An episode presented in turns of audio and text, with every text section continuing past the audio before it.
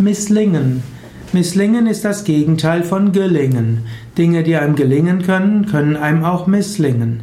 Das Leben ist eine Serie von Dingen, die einem gelingen und Dinge, die einem nicht gelingen, also misslingen. In der Bhagavad Gita wird empfohlen, Gleichmut zu entwickeln gegenüber dem, was einem gelingt und gegenüber dem, was einem miss misslingt.